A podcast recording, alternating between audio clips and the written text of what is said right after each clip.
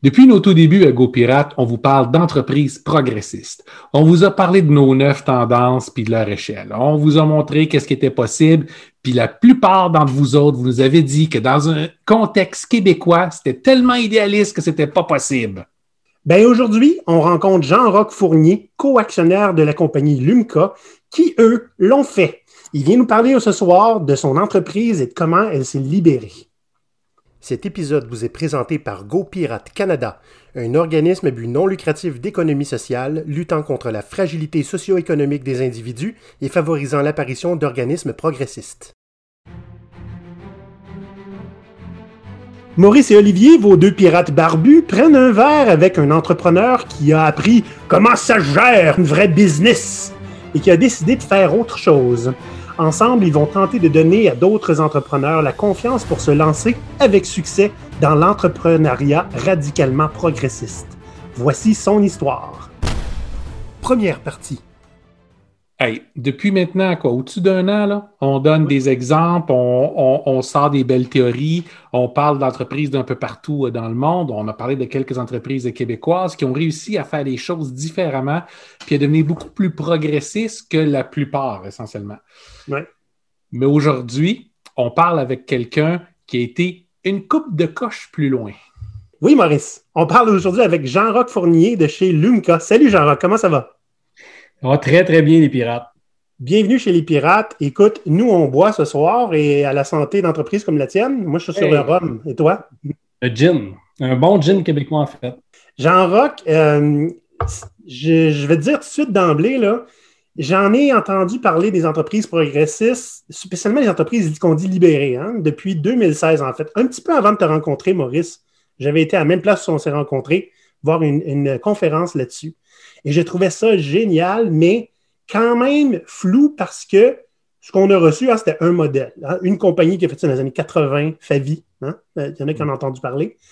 Puis, euh, je me suis rendu compte que ben, il y a différentes manières de se libérer. Hein? Puis, euh, je trouvais ça quand même intangible parce que j'avais réussi à parler à quelqu'un qui l'avait vraiment fait. Aujourd'hui, c'est ce qu'on va faire. Donc, que j'aimerais savoir ce que tu penses, toi, du, terme entreprise libérée. Qu'est-ce que ça dit? Parce qu'il y en a qui m'ont demandé, ça veut-tu dire que les autres entreprises sont prisonnières? Hmm. Ben, d'abord, euh, l'entreprise libérée, le terme, c'est un terme que nous, à l'interne, on a, changé pour une entreprise autogérée parce que le ah. mot libéré, euh, les gens s'approprient du mot libéré. En tout cas, chez nous, c'est l'expérience qu'on a vécue. Ils se sont appropriés du mot, du mot libéré un petit peu, euh, un petit peu peut-être de la mauvaise manière au départ. Fait que ça a créé un certain flou euh, artistique, un genre de chaos au début où est-ce que bon, les gens pensaient qu'ils pouvaient faire ce qu'ils voulaient quand ils voulaient. il n'y avait pas de structure, mais c'est l'inverse, en fait, dans une entreprise autogérée, il y a même peut-être plus de structure. Euh, donc, on a découvert ça, nous autres, au fur et à mesure, parce qu'il n'y a pas de recette. Donc, nous, on s'est simplement réinventé là-dedans. Euh, on n'avait pas de recette, il n'y a pas de livre qui, qui, explique comment faire. Il y a des livres qui expliquent comme Reinventing Organization, qui, mhm. qui expliquent un peu le concept, mais il n'y a pas vraiment de recette. Chaque entreprise découvre euh, par lui-même, par elle-même, en fait, comment, comment qu'elle se libère. Puis, il y a peut-être des concepts de base, mais à partir des concepts, on, on, a, on a le vivre, on a se réinventer au fur et à mesure qu'on découvre des choses là, dans, dans, l'expérience. Parfait. Avant d'aller trop loin là-dedans, j'aimerais ça que tu nous parles un peu de Lumka. Qu'est-ce que ça fait? Hein? Puis d'où c'est venu ce besoin de, se libérer, je vais mettre en guillemets, hein, de s'autogérer? Et parle-nous de toi aussi. Hein? D'où est-ce que toi tu viens? Qu'est-ce qui t'a amené sur ce chemin-là? Oui. Euh, ben moi, je suis, euh, je suis comptable agréé de formation. Euh, j'ai plus le titre de comptable agréé parce que depuis un an, j'ai pris la décision de ne pas renouveler, dans le fond, ce titre-là par pur. En fait, c'est par, par dépouillement. J'essaie de me dépouiller de différentes choses, dont mon titre, mon titre professionnel. donc, comptable agréé de formation, par la suite, est devenu, je suis devenu en fait CFO dans, dans, dans différentes compagnies, autant manufacturières que euh, que dans le, dans le monde euh, euh, de l'informatique, du software. Donc, j'ai touché à toutes sortes de domaines. j'ai été aussi, j'ai touché à des entreprises privées, des entreprises cotées en bourse. donc, ça a été mon expérience. Donc, une, une, expérience, je dirais, j'ai été formaté d'une façon d'une façon traditionnelle, en fonction de ce qu'on apprend à l'école en ce moment. Puis, ben, en fait, à l'époque, je devrais dire, parce qu'aujourd'hui, je ne sais pas trop qu'est-ce qui se passe dans les universités, mais j'ai donc été, j'ai eu une formation très, très traditionnelle avec aussi une formation professionnelle qui a suivi, qui a comme renforcé ce que j'avais appris à l'université. Donc, euh, il y a neuf ans, j'ai pris la décision d'acheter euh, Lumca. Lumca a été fondé euh, il y a 31 ans par, par Yves Deschamps, qui, en fait, Lumca est une entreprise qui fabrique, qui fait la conception et la fabrication de luminaires de rue décoratifs. Donc, on est vraiment niché dans le décoratif. Il n'y a pas juste du décoratif, il y a du fonctionnel dans le marché, mais on n'est pas du tout là-dedans, on est vraiment dans le décoratif. Donc, tout ce qui est luminaire pour les secteurs résidentiels, euh, les, projets, par exemple, l'espace 400e à Québec, c'est nous qui est là. Euh, donc, euh, c'est vraiment dans ce type d'industrie-là qu'on est. On est une soixantaine d'employés aujourd'hui. Quand on a acheté, il y avait 28 employés, donc on a à peu près doublé le nombre d'employés. On dessert le marché de l'Amérique du Nord. Euh, donc, on a, des, euh, on a une force de vente qui on, fonctionne par agent, qui est vraiment là. Euh, on, on, a des, on vend en fait en Floride, en Californie, dans l'Ouest canadien. On, vend un peu partout dans, à peu près tous les États américains. donc, il y a 9 ans, on décide d'acheter cette, compagnie, cette compagnie-là. Je suis co-actionnaire, donc j'ai Denis Dion et, mon partner là-dedans. Et à ce moment-là, c'est une entreprise qui est assez stable. Euh, par la suite, nous, on, a travaillé en fait pour amener une certaine croissance à, cette organisation-là. Fait qu'on a triplé le chiffre d'affaires, on a doublé le nombre d'employés. Et il y a trois ans, euh, on, a, euh, on a, en fait, le 1er février 2018, on a décidé de, transformer l'organisation, de transformer la culture organisationnelle, en fait, de transformer le mode managérial de cette compagnie-là mais ça allait bien pour vous autres? Ça allait, euh, ça allait très bien. Mais qu'est-ce que vous a pris? ouais, c'est la question. En fait, euh, ça a commencé euh, par une transformation personnelle. moi, il y a, cinq, il y a peut-être 5-6 ans à peu près, j'ai commencé une, transformation personnelle. Suite à, disons, une, je dirais une épreuve, une épreuve personnelle. Euh, mais j'étais déjà, avant ça, une couple d'années avant, j'étais déjà là, dans, une, euh, dans, des questionnements. J'avais comme atteint à peu près tous les objectifs de ma vie. Et je pense que quand on atteint euh, à peu près tous les objectifs de notre vie, on tombe dans un mode, ben, what's next? Qu'est-ce qu'il y a après ça? Mm-hmm. certains vont appeler ça une quête, une quête de sens, parce que là, il n'y a plus d'objectifs, il n'y a plus de. Fait que là, on fait quoi après? Fait que je suis tombé là-dedans. Euh, ça m'a amené à commencer une transformation personnelle sans m'en rendre compte, en fait. Euh, j'ai, euh, je, me suis inscrit aussi à la Maison des leaders, qui est une. qui est une en fait, le, slogan de la Maison des leaders, c'est meilleur humain, meilleur, meilleur leader. Donc, si on devient un meilleur humain, on devient un meilleur leader. Ça, ça m'a beaucoup, beaucoup accroché. Euh, parce que je voulais aussi pas juste euh, faire euh, ce qu'on appelle la croissance personnelle d'un point de vue personnel, mais je voulais aussi qu'il y ait un lien avec la business. Fait que ça, ça m'a attiré. j'ai commencé cette transformation personnelle-là, puis jusqu'à un moment où est-ce que j'ai senti une incohérence. Une incohérence, ça, ça marchait plus. Je trouvais que la façon dont on gérait l'entreprise, ça, c'était pas la façon que moi j'aurais aimé la gérer. Euh, mais en même temps, j'étais dans une. Euh, j'étais confronté à ce que j'avais été formaté. Donc, euh, j'étais comme un peu. j'étais comme un peu. Puis, ce que je réalisais, c'est que dans ma carrière, j'ai eu beaucoup d'élan. J'ai eu, à plusieurs reprises, j'ai eu des élans de faire des choses d'une autre façon. Puis, je me freinais pour ne pas, pour pas le faire parce que euh, parce que j'ai été formaté d'une autre façon. Fait que pour moi, à chaque fois que j'arrivais pour faire quelque chose, je me disais, non, non, je ne peux pas faire ça comme ça, ça n'a pas de sens. Et là, je sais qu'il y en a beaucoup qui nous écoutent, qui vont, qui vont se reconnaître. Hein? Beaucoup qui nous en ont parlé avec à peu près les mêmes mots que toi. Ah oui, c'est vraiment. Et là, dans ma transformation, puis je pense que qu'est-ce qui a, vraiment fait le. qui a été, euh, je dirais, le, ce qui a déclenché, en fait, là, ce qui a fait que j'ai. C'est que j'ai comme je vivais une incohérence profonde causée par ma, transformation, causée parce que j'étais déjà dès le départ. Puis on dirait que dans ma transformation, j'ai comme fait, il y a quelque chose qui ne fonctionne pas. Qu'est-ce qui fait que, par exemple, mes employés sont là avant. Moi, je ne suis pas un lefto. un lefto. Euh, j'arrive, j'arrive, naturellement, j'arrive, moi, vers 9h30, 10h à l'usine. Mais moi, j'ai du monde chez nous qui arrive chez nous à 6 h le matin, 5 h, 5 h le matin. J'arrivais dans le stationnement, je me, disais, comment ça qu'il y a des gens qui viennent chez nous, euh, qui, gagnent 15, 16, 17, 18, 20 piastres de l'heure, qui arrivent avant moi. Qu'est-ce qui fait que moi, je me donne cette liberté-là de rentrer à 10 heures, je sais que je quand je fais ça, ça n'a pas d'impact pour le client, ça n'a pas d'impact sur la compagnie parce que moi, je ne travaille pas le matin, mais je travaille le soir. Puis même des fois, je vais travailler jusqu'à minuit, je vais travailler jusqu'à 2 heures du matin. Mais qu'est-ce qui fait que moi, je me donne cette liberté-là, puis eux, ils ne l'ont pas? Mm-hmm. Puis, ça, c'était, ça faisait partie de mes questionnements. Il y en avait, il y, avait, il y avait beaucoup d'autres questionnements que je me posais, mais c'était un exemple. Et euh, jusqu'à temps que je tombe sur le livre de, de Frédéric Laloux, Reinventing Organization, qui pour moi, quand j'ai lu ça, ça a fait OK, ça existe, on a le droit. Hmm. on, peut, on peut gérer de cette façon-là. Les élans que j'ai eus dans le passé, ben, j'ai le droit de les avoir, puis j'ai le droit de les concrétiser.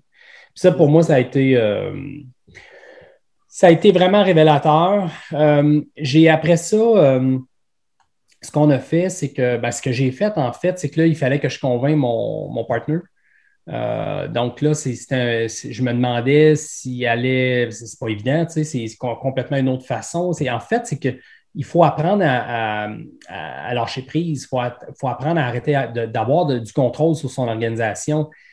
Puis, tu sais, on est en pleine croissance, euh, la compagnie prend de la valeur, mon partenaire n'a pas le même âge que moi, il est plus vieux que moi, euh, c'est de son fonds de pension qu'on est en train de parler. Est-ce qu'il va prendre ce risque-là au moment de sa vie ou est-ce qu'il en est là? Fait que finalement, je propose dans le temps des fêtes de, lire le livre. Et euh, il est revenu après le temps des fêtes, puis euh, malheureusement, il me dit, il me redonne le livre et je n'ai pas eu le temps de le lire. Fait que là, j'ai comme manqué la fenêtre. Euh, mais quelques mois plus tard, j'ai redonné le livre, un, long week-end. Euh, je pense que c'était le long week-end de Pâques. Puis euh, j'ai demandé de lire le livre. Puis le dimanche, j'ai reçu un texto de sa part pour me dire quand est-ce qu'on commence. Fait que ça, ça a fait OK, c'est cool. là, là, c'est. Ouais. En temps normal, naturellement, j'aurais le livre à vous montrer, mais ça donne que je l'ai prêté, puis il n'est pas revenu. Fait qu'Olivier, si tu peux m'ajouter une image du livre ici, puis si ça donne que vous avez un patron ou un collègue ou qui, qui pourrait être intéressé, puis vous savez qu'il ne lira pas le livre, il existe une version illustrée. Ça se lit en une soirée, la base est là, puis après ça, ils vont vouloir lire le reste du livre. Exact. Puis peut-être aussi la, chose à faire en attendant d'acheter le livre, c'est d'aller euh, voir sur YouTube, puis euh, simplement écrire euh, Reinventing Organization, Frédéric Laloux. Puis il y a une conférence que Frédéric donne euh, qui, ça, dure à peu près une heure et demie. Donc, euh, soyez-vous comme c'était un film, là, puis regardez ça. Puis il explique en gros, là, c'est quasiment, je dirais que c'est un teaser pour lire, le livre. Ça donne un peu les grands principes euh, de, de, ce que lui a découvert. Parce que dans le fond, Frédéric, ce qu'il a fait, c'est qu'il a fait une étude de 12 entreprises, puis et 12 entreprises qui gèrent complètement différemment, puis il arrive à des conclusions. Fait que, fait que la vidéo peut être, peut être très intéressante. On va mettre le lien dans la description du podcast. Et donc, euh, à partir de ce moment-là, quand mon partenaire me dit quand est-ce qu'on commence, là, pour moi, c'est une, euh, libération. Euh, c'est que, OK, là, c'est quoi la prochaine étape? Comment qu'on comment qu'on implante ça? Qu'est-ce qu'on fait? puis, à partir de là, j'ai commencé à, faire, j'ai en fait, j'ai fait circuler le livre tranquillement dans, l'organisation. Ça a pris peut-être six mois, là, pendant six mois de temps, là, whoop, euh, puis il n'y avait rien de planifié, c'était très organique, très, très, euh, très intuitif. Euh, mon mettons, par exemple, ma directrice du service à la clientèle, j'ai dit, on, avait, on a eu une discussion à un moment donné, puis ça tombait sur ce genre de sujet-là. J'ai demandé, je dis, prends ce livre-là, lis-le, puis finalement, elle a lu le livre, puis euh, dans le week-end, elle, m'a écrit des, un texto à un moment donné où est-ce qu'elle me dit à chaque deux pages, j'ai une, larme qui, me verse. là, c'est fait, OK, c'est cool. C'est important ce que tu dis là parce que euh, ça montre à quel point tu avais internalisé aussi ce qui est dans ce livre-là, c'est-à-dire, tu n'es pas arrivé avec tes sabots, tiens, on fait ça, tu as essayé de polliniser la place. Hein? par faire, c'est créer un engagement parce que à partir du moment où les gens commencent à y voir quelque chose dont ils ont envie, ben c'est là que la transformation devient possible. Ça, c'est une leçon à tirer pour tous ceux qui veulent faire une transformation de quelque type que ce soit. Si vous arrivez puis vous l'imposez, vous, allez rencontrer de la résistance. Si vous gagnez les gens, puis c'est ça qu'ils veulent, à ce moment-là, votre transformation, elle va pouvoir se, faire. Oui, tout à fait. Puis il y a, la courbe, euh, comment on l'appelle la courbe? C'est une genre de cloche. C'est la courbe de. La, courbe de moyenne. Euh, oui, mais c'est la courbe de. Distribution normale, ça? Comment? Distribution normale. Oui, mais tu sais, quand on veut, euh, quand on veut, euh, mettons, pousser un produit dans le marché, là, il, y a les, y a les early adopters, puis donc, il y, a, il y, a, une théorie qui dit là, que c'est le début de la courbe, c'est à peu près 15-16% des gens, s'ils mm-hmm. adhèrent à quelque chose, le changement va se faire. Ouais. Ça, c'est intéressant parce que ce que moi, puis je n'étais pas au courant de cette théorie-là, euh, mais euh, parce qu'en parallèle, j'étais dans une cohorte euh, d'entrepreneurs qui exploraient la possibilité de transformer l'organisation en entreprise libérée ou en entreprise autogérée. Et j'étais, dans cette cohorte-là, j'étais la personne la plus, en fait, de, face, de, leur perception, j'étais la personne la plus résistante ou réticente, en fait, ah à, faire ce changement-là j'étais pas là. Je suis quelqu'un, moi, qui euh, j'étais pas du tout réticent, j'étais convaincu, mais avant de me lancer, je voulais, il y avait des choses qu'il fallait que j'explore. Par exemple, la notion de performance versus ce type d'entreprise-là. Comment que, parce que y a comme, c'est comme si le mot performance est démonisé aussi, là. Mm. Fait que, tu sais, c'est, là, j'essayais de comprendre si tu un, tu un démon, la performance, ça l'est-tu pas? Comme, il y, a des il y a des concepts comme ça, je ne comprenais pas. Il y a des concepts, par exemple, comme Ouais, mais moi, là, c'est quand même la valeur de mon entreprise. Là, ma relation avec l'argent aussi, là, il fallait que je travaille là-dessus parce qu'il y, a un lâcher prise à, travailler. Euh, puis c'est-tu mauvais de vouloir garder sa valeur d'entreprise? C'est-tu mauvais aussi de la faire croître, cette valeur d'entreprise-là? Il y avait des, des, choses comme ça qu'il fallait que je, je comprenne, que je discute. Puis finalement, j'ai réussi à me trouver des réponses là-dedans. Puis quand j'ai, quand j'ai trouvé ces réponses-là, je suis devenu pas plus, ben, j'étais déjà convaincu, mais là, je suis devenu hyper convaincu. Puis en parallèle, il y a beaucoup de choses en parallèle qui se passent. En parallèle, il y a une autre affaire qui se passe, c'est que j'ai mon directeur de recherche et développement qui démissionne. Fait que tout, tout ce que je raconte là, ça se passe peut-être sur une période de 6 à 8 mois à peu près. Et là, euh, parce que là, c'est ça, je suis parti du temps des fêtes le premier, la première fois que mon, mon partenaire veut lire, il ne lit pas. Après ça, j'arrive à Pâques. Mais la vraie implantation a commencé le 1er février que suivi. Fait qu'il y a un genre de 8-9 mois entre, entre Pâques et le 1er février, même presque 10 mois. Et pendant tout ce temps-là, moi, je, je, continue à explorer, puis je cherche aussi comment je vais l'implanter. Puis juste avant le temps des fêtes euh, qui suit, là, donc, quelques mois avant le, début de l'implantation, de la transformation, ce n'est pas vraiment une implantation, c'est plus une transformation. Euh, mon directeur d'R&D donne sa démission. Et là, je vais en l'encontre de, ce que j'ai été formaté, je vais en l'encontre de mes principes. C'est que normalement, moi, j'ai été formé que quand quelqu'un donne ta démission, tu, l'acceptes. Mais là, je l'ai refusé, sa démission. Mmh. Et euh, on est allé manger au restaurant ensemble, on a pris, euh, pris quelques verres. Puis, euh, et pour, euh, pour là, j'ai, pendant la discussion avec lui, j'ai compris c'était quoi son, sa, sa, souffrance finalement, puis la raison pour laquelle il a, décidé de quitter. Et euh, là, j'ai, j'ai compris que là, ce que j'ai, compris que c'était pour c'était l'opportunité ou le, le moment ou en fait, c'était le prétexte, ou je ne sais pas comment l'appeler, mais pour qu'on commence la transformation. Hmm. ce que je n'ai pas posé, j'ai dit, écoute, j'ai dit, si je te dis que tu as carte blanche, tu fais ce que tu veux. Euh, tu... Puis là, j'ai parlé du concept de l'entreprise libérée. Euh, puis j'ai dit, écoute, j'ai présenté ça comme tu vas être le projet pilote dans l'organisation. Et, euh, et là, il a accepté finalement, fait qu'il n'a pas démissionné. Puis euh, donc, ça a commencé comme ça. Mais entre l'avant-fête puis le 1er février, ce qui s'est passé, c'est que pendant ce temps-là, moi, mes, autres directeurs ou d'autres personnes dans l'organisation lisaient le, livre. Et là, ils me disaient quand est-ce qu'on commence? Puis là, il y avait de plus en plus d'adhérence. Puis là, je dis ben, on va commencer avec la RD, ça va être un projet pilote. Là, j'explique un peu. Mais ouais, mais nous autres, si on va être dans le projet pilote. Et finalement, petit à petit, il y avait a des, les départements, mettons, le département des ventes s'ajoutait, le département, chaque département s'ajoutait pour arriver au 1er février 2018, où est-ce que là, on, convoque euh, tous euh, nos, collaborateurs, tous nos employés euh, dans une salle de cinéma.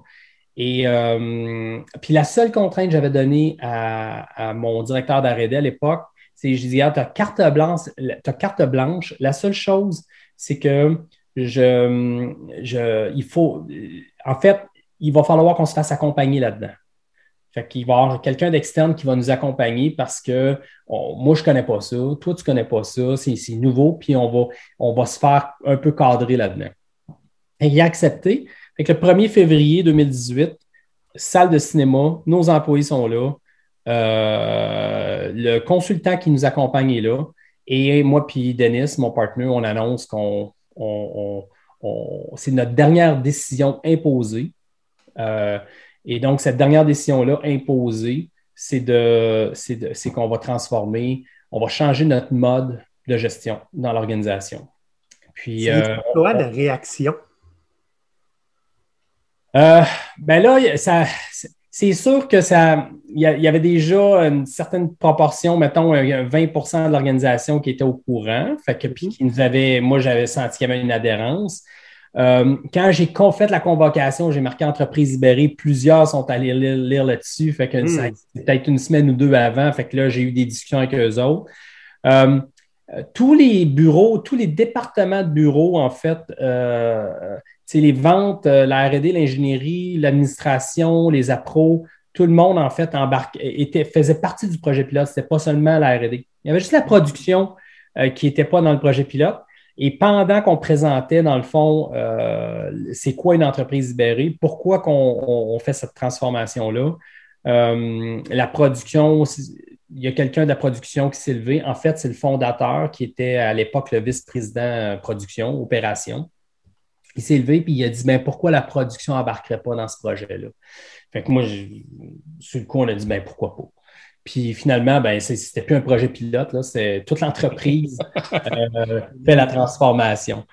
Euh, donc, ça s'est fait, ça s'est décidé comme ça, ça s'est fait comme ça, ça s'est fait, euh, comme je dis, ça s'est fait probablement sur une période avant le 1er février, là, on parle de facilement là, un an, un an et demi, là, de, entre le moment que je lis le livre puis qu'on annonce aux employés le début de la transformation, là, il, se passe, euh, il se passe un deux ans à peu près.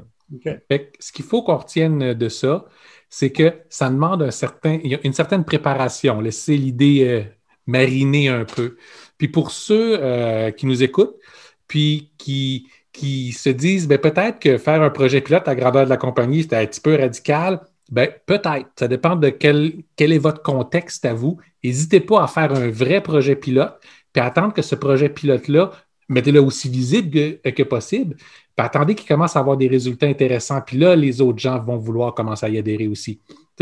Suivez la, la, voie de moindre résistance. Quand les gens se mettent volontaires pour participer à ça, c'est le temps d'y aller. Y a-t-il quelque chose de plus beau hein, qu'une équipe qui dit on va être performant de même, nous aussi? Mon, directeur d'R&D, euh, ben, qui plus directeur, parce que euh, je, vais, expliquer pourquoi, mais euh, aujourd'hui, il, me dit si on avait fait un projet pilote, ça n'aurait pas fonctionné parce qu'il y aurait eu un, déphasement entre la, la RD et le reste de l'organisation, ou entre les bureaux et la production. Selon lui, ça n'aurait pas fonctionné. Je ne suis pas en train de dire que ça ne fonctionnerait pas. Moi, je n'ai pas vraiment réfléchi à ça. Est-ce que si on l'avait fait à tous les bureaux, pas la production, ça aurait fonctionné? Je pense que oui.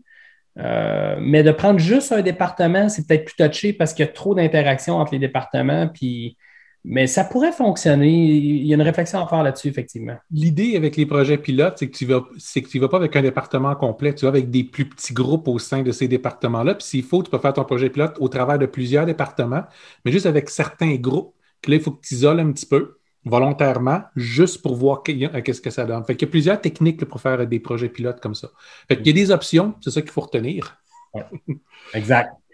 Exact. Puis je pense que euh, ce que j'ai dans, les, dans la cohorte que j'étais, il y, a une, entreprise qui, qui était, moi, je pense, peut-être trop prudente dans la façon de faire les choses, prenait du temps pour euh, mettre en place certains concepts, certains principes. Puis, ce que j'ai entendu, c'est que finalement, la transformation n'a pas eu lieu. Fait que c'est. Moi, j'ai opté, puis je ne suis pas en train de dire que c'est ça qu'il faut faire. C'est, moi, c'est simplement un témoignage. Là. Mais ce, que, ce qu'on a opté, nous, c'est vraiment de se lancer dans le vide. On saute en bas du parachute, on, on construit le parachute quasiment. Fait que, euh, mais en même temps, euh, quand on. J'avais fait une coupe de tests avant. quand on lâche prise puis on laisse les choses se faire de façon organique, les choses se font. Mm-hmm. Et les, choses se font. Il faut juste être capable de les orchestrer, puis c'est souvent ça qui va faire peur aux gens qui sont habitués avec un modèle qui est très, très, très prédictif. Donc, il faut tout soit prêt, tout soit calculé, que tout marche au quart de tour, mais la vie, c'est pas comme ça. Une organisation, c'est organique, c'est vivant. Donc, laissez-les aller, puis après ça, courez pour essayer de garder dans à peu près la bonne direction. Puis là, à peu près est important parce que dès qu'ils vont s'étaler un petit peu en dehors des directions, là, vous allez voir, est-ce que c'était la bonne? Est-ce qu'il y a quelque chose, est-ce qu'il y a des options plus intéressantes à essayer? Donc, donnez-vous ce lousse-là. Puis la peur, c'est toujours bon. Ah, tout à fait. Tout à fait. Puis euh, de toute façon, on réalise, tu sais, moi, je fais toujours le parallèle avec le corps humain. Hein. C'est, on a des cellules dans le corps, puis euh, ils n'ont pas de chef. Là. Il n'y a, pas un chef, il a pas un chef de cellule qui dit à une cellule, il y a une bactérie qui rentre, euh, puis il pointe des cellules pour dire toi, toi, toi, ben là, tu attaques la bactérie. Là. Ça se passe, il n'y a pas de chef. C'est très organique. Quand une bactérie qui rentre dans un corps, les cellules savent quoi faire, ils le font, puis ils réagissent euh, immédiatement. Mais moi, mes soudeurs, ils savent souder, puis ils savent quand est-ce qu'il faut qu'ils fassent de la soudure. Mes gars de mécanique, ils savent faire de la mécanique, ils font leur mécanique. Puis les gens savent ce qu'ils ont à faire, puis de façon très organique, les choses se, font. Euh, il y, a, des, gens, en fait, j'étais là avant, euh, mais j'ai fait l'expérience de quand on sort de l'entreprise puis qu'on devient plus effacé, plus, euh, en fait, même à la limite, si on pouvait faire l'expérience de quitter pendant un an ou deux l'organisation, l'organisation dans un an ou deux va exister. Elle va continuer à rouler. Les choses vont se faire de façon très organique. Fait que c'est. Les choses se font. Là. Nous, on fabrique des lampadaires. Là, fait que les gens aux appros savent quoi faire pour acheter le stock. Mais je n'ai pas, pas à leur dire quoi faire ils le font. Là. Fait, que, quand on comprend ça, puis qu'ils sont même meilleurs que nos gestionnaires, parce que moi, c'est le test que j'avais fait avant. J'avais fait vraiment un test. Là, euh, j'avais un contremaître, un directeur d'usine, puis un vice-président de production. Pour une quand même petite compagnie, il y avait une méchante structure. Puis on avait, les trois me disaient, Jean-Roch, on n'arrivera pas en fin d'année euh, à produire ce qu'on a à produire. Fait qu'il faut annoncer aux clients des retards de production, puis euh, etc. Fait que euh, ah oui, je pourquoi. Ils me disent, ah, il manque tant d'heures, il manque un certain nombre d'heures. Je me souviens pas c'était quoi le nombre d'heures de production. On n'a pas cette capacité-là, puis il faut embaucher, puis blablabla, bla, bla, puis bon, OK. Fait que moi, j'avais fait un calcul j'avais pris le manque à, gagner des heures, je l'avais réparti sur le nombre d'employés de production. Il fallait que, puis là, on est au mois d'octobre, puis notre fin d'année, c'est décembre. Fait qu'on a à peu près six à sept semaines devant nous autres pour réagir. Fait que là, je fais les calculs. Il faut que tout le monde travaille 10 heures supplémentaires par semaine pour y arriver. Tout le monde. Tout le monde de la prod sans exception. Puis dans une organisation, là, il y a des gens qui sont contre les heures sup, ils ne veulent pas en faire, puis etc. Fait que là, moi, ce que j'ai dit, je dis, laissez-moi aller, je vais faire un meeting avec, euh, avec le monde. Fait que là, on regroupe dans le fond les gens de la production. Puis là, je leur dis, écoutez, on a un défi devant nous autres. Voici le défi, j'explique la problématique. On me dit que c'est impossible. j'ai deux choix soit que je vous impose, puis je me suis informé aux normes du travail, puis à l'époque, moi, ce qu'on m'avait dit, c'est que j'avais le droit de faire ça. Euh, soit que je vous impose de travailler 10 heures par semaine, puis vous n'avez pas le choix, puis tout le monde le fait, puis on sort, parce qu'il n'est pas question qu'on livre en retard à nos clients. nos clients attendent ce stock-là avant, avant, Noël, ben il faut livrer. Donc, euh, soit que je vous impose ça, ou soit que je vous laisse gérer la situation, vous trouvez des solutions, je vous donne toute l'information que vous avez besoin pour prendre vos propres décisions, puis euh, je, vous, je vous enlève le contre-maître, le directeur d'usine, le VP production. C'est entre vous autres que vous faites ça. là, j'ai dit, qu'est-ce que vous voulez? Fait que là, la gang, ils, se sont tous à regarder et ils ont dit, on va s'en occuper. Parfait. Fait que là, j'ai demandé au contre-maître, au directeur d'usine de donner toute l'information de tous les jobs, de tout ce qu'on avait à faire, le nombre d'heures que ça prend à produire, etc. Puis euh, à l'époque, euh, je pense que le vendredi, c'est un 23 décembre. Je leur avais même dit, l'autre défi que je vous lance, c'est qu'on ferme entre Noël et Jour de l'An. Donc, vous perdez une semaine de production, puis je pense que tout le monde va mériter de partir en vacances. Moi, je n'ai pas le goût de partir faire du ski pendant que vous autres, vous travaillez encore pour sortir, euh, pour sortir du stock. Fait que là, j'ai dit, tout le monde part en vacances à Noël, ça, c'est l'autre défi. Mais le 20 décembre, trois jours avant, ça passait le balai dans l'usine. Tout était, tout était expédié. Puis mon, mon contre-maître, mon directeur d'usine est venu, sont venus me voir à l'époque, puis ils m'ont dit on ne comprend pas. Qu'est-ce qui s'est passé?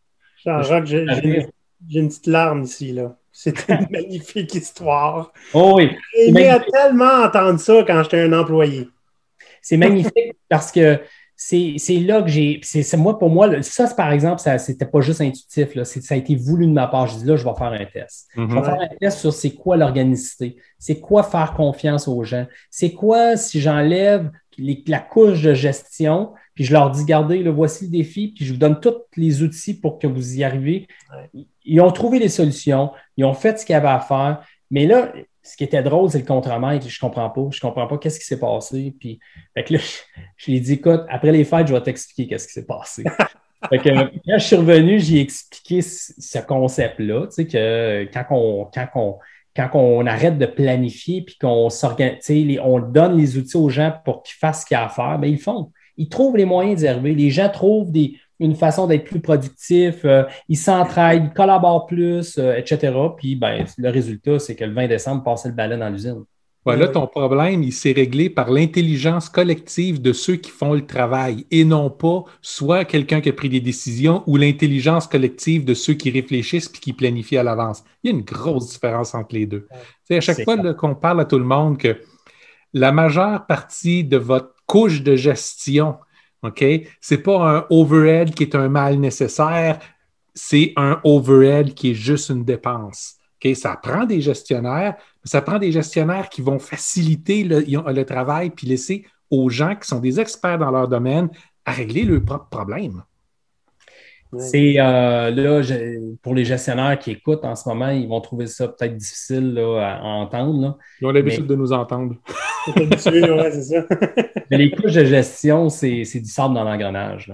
Euh, c'est dur sur l'ego recevoir ça, j'en ai fait partie toute ma vie. Là. Hum. Mais on est du sable dans l'engrenage. Puis on est un paquet d'ego qui, euh, qui puis ça part en, haut de la pyramide. On se fait dire, on, se fait dire qu'est-ce qui s'est passé sur telle affaire, pourquoi que ça, ça ne fonctionne pas? Mais là, le président se fait dire, le vice-président se fait, se fait poser la question par le président. Fait que là, le, vice-président, lui, dit ben là, il faut que j'explique ça à mon président ou au conseil d'administration. Puis là, il d'abord, va voir les directeurs, qu'est-ce qui s'est passé. Fait que là, les directeurs s'en d'abord, vont voir les chefs d'équipe. Puis là, ils demandent qu'est-ce qui s'est passé. Puis là, finalement, l'information remonte. Et là, ça remonte, mais en plus, c'est que là, il faut qu'il prépare une présentation. Uh-huh. Là, il faut qu'il prenne le temps de faire une belle présentation. Fait que c'est du meeting par-dessus meeting tout le temps pour finalement faire du reporting puis donner de l'information en haut. Ce, qui, est aberrant. Puis pendant ce temps-là, ben, on ne s'occupe pas de nos clients. Il y a, une, somme d'énergie déployée dans l'organisation qui n'est pas du tout, du tout, du tout focusée sur nos clients.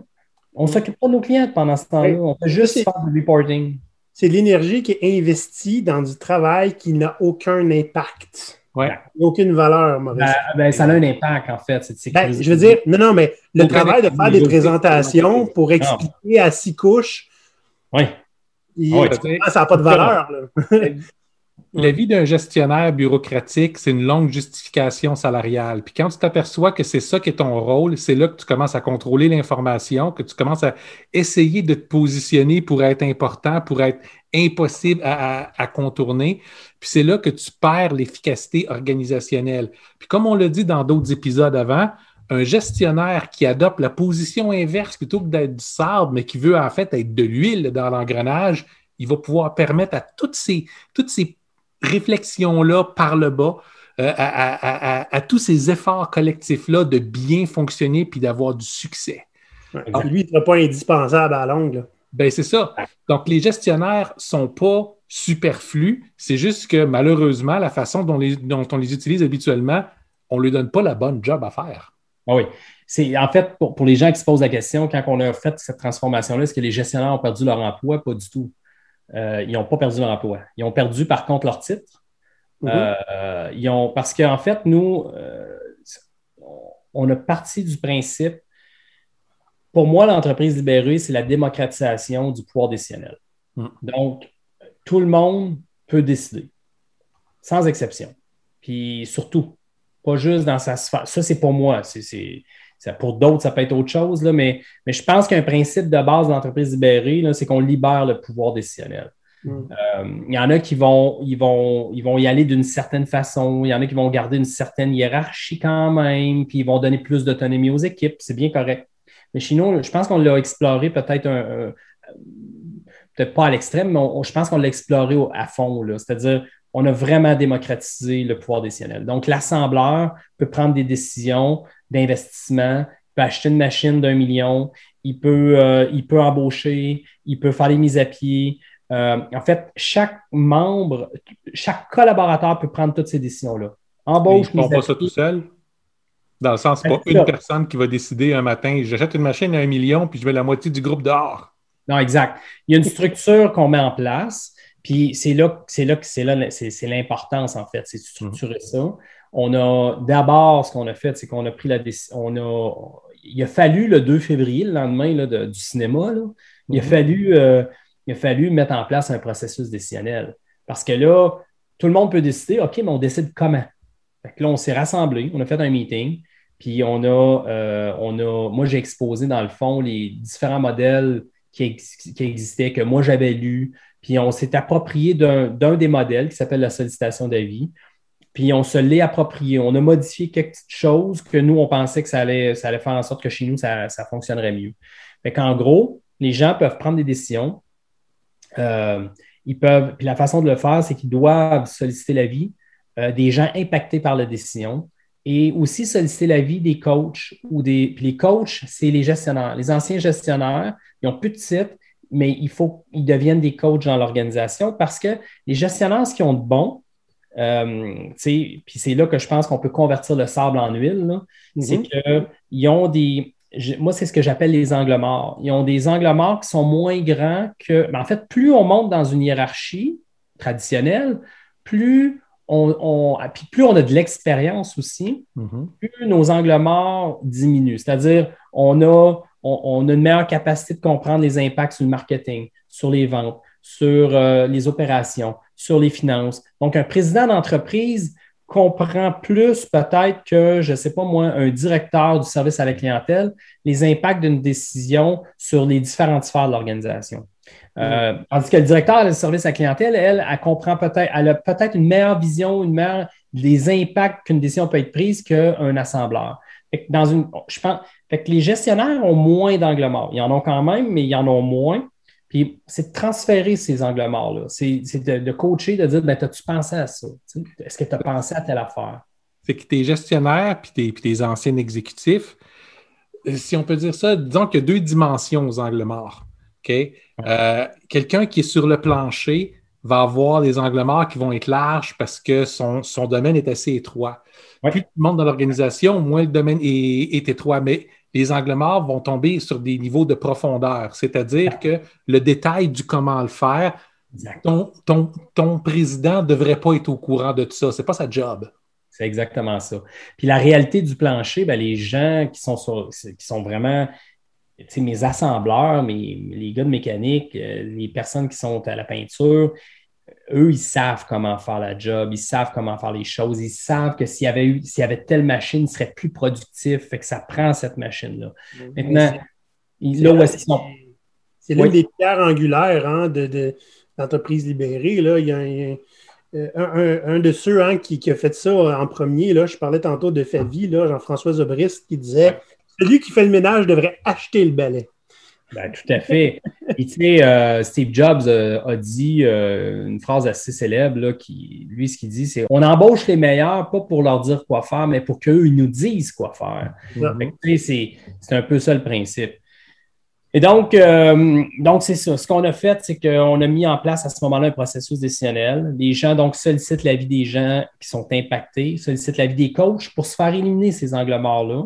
Donc, as-tu pensé, euh, as-tu, as-tu pensé à demander l'avis, par exemple, euh, des finances, parce que ça impacte les finances? Est-ce que tu as demandé euh, l'avis du spécialiste en CSST, parce que la machine peut avoir un impact sur est-ce que ça respecte les normes de la CSST? Et là, l'assembleur, ah non, j'ai oublié. Mais qui va se faire accompagner dans sa démarche, mais en bout de ligne, c'est lui qui va prendre la décision. Et donc, une fois que la sollicitation d'avis est faite, il analyse les avis et il prend sa décision. Hmm. Une fois qu'il prend sa décision, il informe la décision. Fait qu'on n'est pas du tout dans le consensus. On n'est pas, pas dans le directif, on n'est pas dans le consensuel, on est dans.